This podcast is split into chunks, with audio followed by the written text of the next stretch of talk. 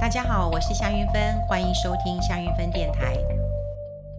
好，今天要跟大家分享的是什么呢？哇，真的打房了。那么我们从打房、打炒房到现在，真的是打房了。这一次我必须要说，打得好，打得妙，而且打到并没有滥杀无辜啊。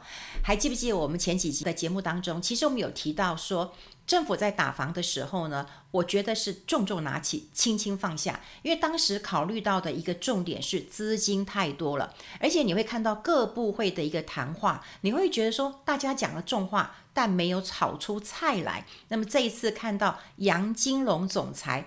真的就出手了，而且我不得不说，他出手出得真好。因为我刚刚讲到了，其实我们打房就是不能够把房子打死了，不能把银行打死了，但是你要打到不这个滥杀无辜，这真的是一个关键点。首先，我们来谈一谈这个央行总裁杨金龙杨总裁啊，那么他真的是继承了这个彭淮南总裁的一个作风。不出手则已，一出手的话，一定要收到成效的。那么这一次打房，很多人都在猜，说是央行会在里监事会议之后呢，才会来开始打房。因为里监事会议之后，总是要有一些书面的呃谈话。记不记得我以前也讲过，Fed 在开会的时候，我们不要只看它利息不动，但是你要看它会后讲了什么话。那所以央行也是一样，我们的央行也是。除了他们开理监事会议决定利率政策之后，你要看他说了什么话。我们这一次是预估，诶，他会说话。那么说话当然就针对呃打房这件事情来说话。可是他硬是提早，他硬是要提早了一天，然后来开启打房的这个呃措施了。这一点我觉得，如果你是在央行理事呃会议之后呢，理监事会议之后呢。我会觉得就是，嗯，大家预期就是这样子。可你这一次出其不意，那么这效果更大。那过去我们当然认为说，政府跟呃央行都是独立的哈，央行应该是有独立的政策。可这一次杨金龙总裁。会这么的呃坚决的在里监事会议前一天就提出打房的措施，我认为某种程度也是跟蔡政府应该有啊、某种程度的一个这个协调过了啊，或者是有一些协商的一个过程。好，我刚讲过了，他这一次并没有滥杀无辜，因为之前提到了打房跟打炒房最大的一个差别就是，如果你是打炒房的话，你可能就针对某一些人；可是你打房的话，我第一次买房的人可能会被打到了，所以。更聚焦，那为什么没有滥杀无辜呢？我们看到这一次这个呃打房啊，他打了买方跟卖方。好，谁在买？他这一次就是打投机客，打投机客不打一般人。首先，这个投机客呢，第一个就是三个房子以上的人，诶，他的贷款成数呢是下降的，而且呢没有宽限期，好，没有宽限期。所谓的宽限期就是你跟银行贷款，那你可以只还利息，不还这个本金都没有关系的，就是有这个宽限期。那第三个房子呢，现在没有宽限期，哈，所以这是打到了我们认为可能是投资客或者是投机客。另外呢，因为有打房的一个做法，所以过去我也听到坊间有一些做法，就是专门有老师带嗯、带队啊上课啊，那教大家说，哎，你怎样买房子，然后被被课到税，特别是房地合一税。我们之前有讲过房地合一税啊，在二零一六年的时候，政府的确出了重手要打这个房地合一税。如果你买了以后，哎，这个马上就要卖，这税是很高的，所以大家会受不了的。那你要怎么去规避这个房地合一税呢？很简单的方式，你用公司用法人的方式来买房子，也就是这不是我买的，我公司买的哈，或者是法人买的。这专门还有老师在呃这个上课呢，教大家怎么样来规避啊、房子的一个这个房地合一税，好，用这样的方式来教大家买房子。这一次也达到了，好，达到了。所以呢，如果说你今天是这公司啊、法人啊，你来买房子，因为过去我买了房子，我要卖。我不受房呃房地合一税的影响，我顶多就是缴所呃营业税，营业税就二十趴，好，就缴二十趴。那么这一次呢，也就打到了这个公司户或者是这个法人户了。所以你看买方是不是打得好？他并没有打到一般人，好，所以我才说没有滥杀无辜。好，除了打买方，你还要打卖方。那么谁来提供这些房子？大家可以猜到，就是建商。那这一次哈，为什么把政府也把它呃惹毛了？哈，真的是惹毛了哈。那比方说建商哈，我们来讲建商，建商比方说我今天我盖房子，我是一个建商，我有一百户的呃房子盖好了，那盖好之后我卖掉五十户。我卖掉五十户，那我盖房子的时候，我就可以去呃申请了哈，我的土地融资，我的建筑融资，等于我可以跟银行先贷钱呃贷款下来，我就盖房子。那盖完房子我就卖房子。那我卖房子，我剩下我刚讲了，我一百户我卖了五十户，那我还有五十户没有卖掉，对不对？那这五十户没有卖掉的，最后会回到我的名下，因为我是建商。好，那那房子回到我的名下，我是不是又可以再把这五十户的房子呢，再去跟银行贷款？诶，听到重点了没有？他是不是把风险就套给了银行？所以之前我们讲过，说政府不敢打房是为什么？因为银行现在打不得啊。好，银行打不得啊！银行的确是有一些这个生存的呃压力的哈。像英国，我们呃也会找时间跟大家来聊，因为这两天讨论的很激烈，就是说我们可能会跟英国一样啊，就鼓励说，哎，这个。银行股哈，这不能配息啊！英国因为担心到说，从疫情之后，那么的确他们的业绩是受到一些冲击的，所以他鼓励就是银行股可能是不配息的。那台湾也有这样的声音出来了，说诶，这个背底的呆账可能会很多哦，那是不是也要不配息？所以呢，存股的人，特别是存银行股的人也会很紧张。这个我们会另外找时间跟大家来聊一聊。也就是说，我之前认为不会打，是因为你打房打得过重，可能就会打到。最无辜的银行了，因为呢，银行跟建商还有这一段切不开的金流关系。我刚刚讲过了，建商可以拿土地去跟银行借钱，对呀，我有土地抵押给你嘛。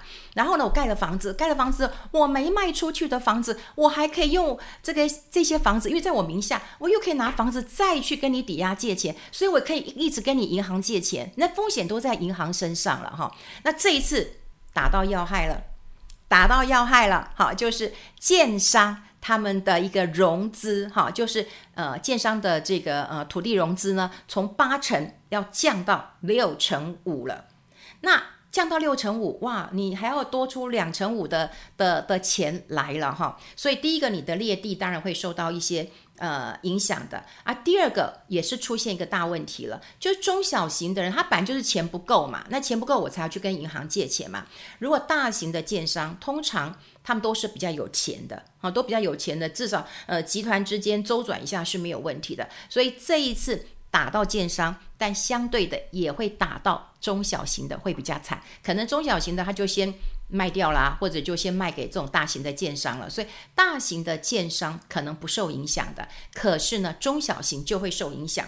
那现在重点来了哈，重点来就是我今天卖方也打到喽，是不是？我刚刚讲了，建商先先打到嘛哈，那第二个买方。也这个啊、打到了，所以为什么我说这一次没有滥杀无辜啊？因为过去我打方哇，一竿子打翻一船人的话，很多人就很担心说啊，我都我很无辜哎，我这首次购呃我首次购屋，那我也被打到，或者我换屋可能也被打到。你这次如果是首购或者是换屋都没有打到。但是如果你有第三方的，或者是你听一些坊间老师开课的，你说啊，可以用这个公司户或者是呃法人户来买房子，你会被打到。当然啦，如果你是呃建商，你可能也会啊、被打到了。好，那这一次当然杨金龙总裁我刚刚讲过了，他用了选择性的信用呃风险好来呃选择性的信用管制。好，选择性的信用管制，那么来掐住了这个房地产炒作的一个风气。那事实上，这种呃选择性的信用管制已经十年没有用了，哈，十年没有用了。那这一次是杨金龙总裁很铁腕式的一个方式，就让他从银行的水龙头关起来了。我觉得这是一个很有 guts 的一个。呃，做法哈，就是你打你打蛇就打在七寸上面，然后你不要这个伤及无辜啊！你万一烂烂打一通，对不对？然后你打到这个蛇没有打死它，就它又咬到别人，那这这个灾害就更大了。所以这一次没有滥杀无辜，是我觉得这一次我看房地产呢，呃，这一次打房当中，我觉得很精妙绝妙之处了了哈。那当然这一次。我们看到的呃呃这个问题当中啊，当然呃我还是要称赞了哈，就是说你打房打得好，那对于首购族我觉得是没有影响的。那另外呢，对于房价哦稍微下来一点点，对于我们整个的自有住宅市场也是比较健康一点。嗯、看我们的节目的人都知道，或听我们节目的人都知道。我比较主张的是居住正义，我希望每个人都有自己喜欢的房子可以住。如果你把房子炒得很高，那我觉得这对世代来讲是很不公义的一件事情。所以我觉得适度的呃打房，那么是好事。但有很多的建商出来叫说不公平，不公平，呃，就是几个烂学生啊、然后调皮捣蛋，然后害着我们这株连九族啊哈。那所谓的调皮捣蛋的学生，我们过去也讲过，就是你红单交易的。呃，预售屋的你根本就管不到，哈，你管不到，所以你就惹怒了哈政府了，因为这一次民怨升高了哈，就是说，哎，我早上去看一个房子，然后呢，下午再去看，哇，它每平已经涨了五千一万了，或者是有人排队，哦，我排队一个椅子就要差二十万哈，因为二十万我站在那边，如果你给我二十万，我这椅子就让你坐了，就是让你去排队的意思。那事实上预售屋管不到。好，那现在有管道了，可是是银行管道，因为央行其实是可以管到银行的，但是呢，有很多地方管不到。